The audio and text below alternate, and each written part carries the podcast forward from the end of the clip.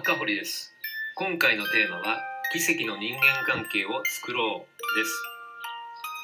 奇跡の人間関係とは何かと言いますと結論から言いますね。それは理解になります。人間は誰かに理解されたくて生きているんですね。経験がある人もいると思いますがなんでこの人は自分のことを分かってくれるんだろうと思うとその人を好きになったりします。これが理解なんです。私たちは理解してくれる人が大好きなんですね。素晴らしい人間関係奇跡の人間関係は理解している理解してくれる人同士がこの人は理解してくれる私もあの人のことを理解する。これが最高の人間関係です。コミュニケーションの取り方や人間関係の作り方がわからないという人がいるんですが簡単なんですね。相手のことを理解すればいいだけなんです。ただし理解には4段階あります。あなたの仲の良い人を少しイメージしてみてください。仲が良ければ良いほど理解しているようで理解できてない理解してるけどしっかり伝えていません。理解の4段階この最高峰に達してほしいと思います。1段目は理解しようとしていない状態なんです。例えば奥さん旦那さんのことを理解しようとしていない人は結構多いものです。仲良くなり長い間ずっと一緒に生活していると面倒くさくなってくるんですね。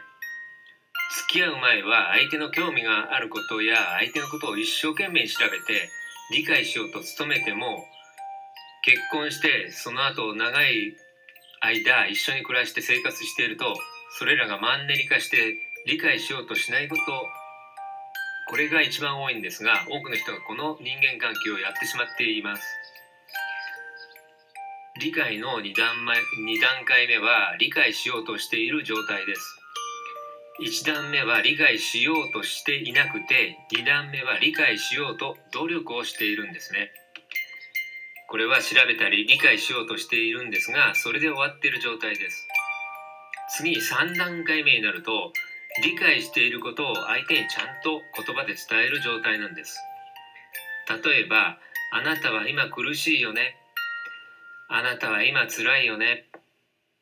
本当にあなたはよく頑張ってこられましたよね。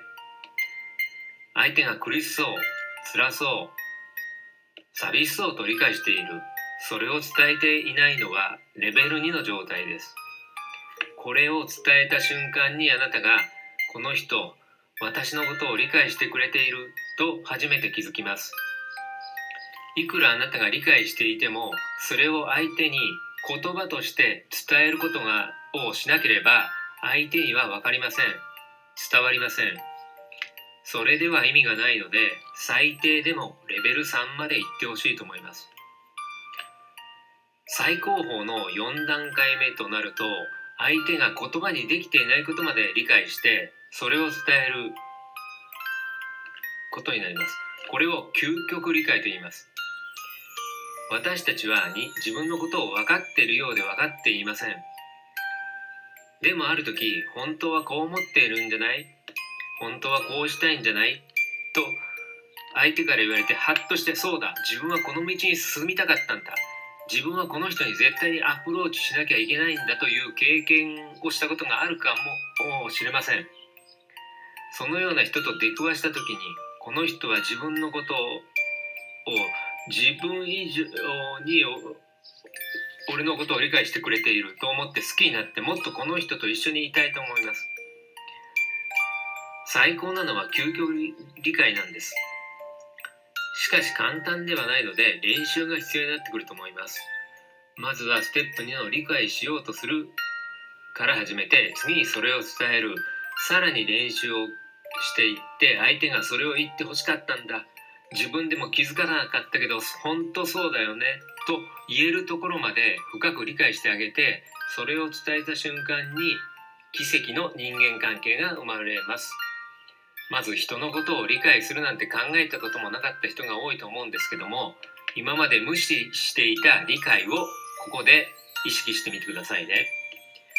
まとめると相手のことを理解してそれを伝えて最終的に相手も気づいていない深層心理に眠る悩みや欲望を言葉にして伝えてあげるとあなたの周りには素晴らしい人間関係が出来上がっていきます。あなたがあなたのサポーターなんですよ。あなたの人生はあなたなりの好きな色でデザインしていきましょう。今日も最後までお聴きくださりありがとうございました。あなたがいつまでも笑顔で輝き続けるために。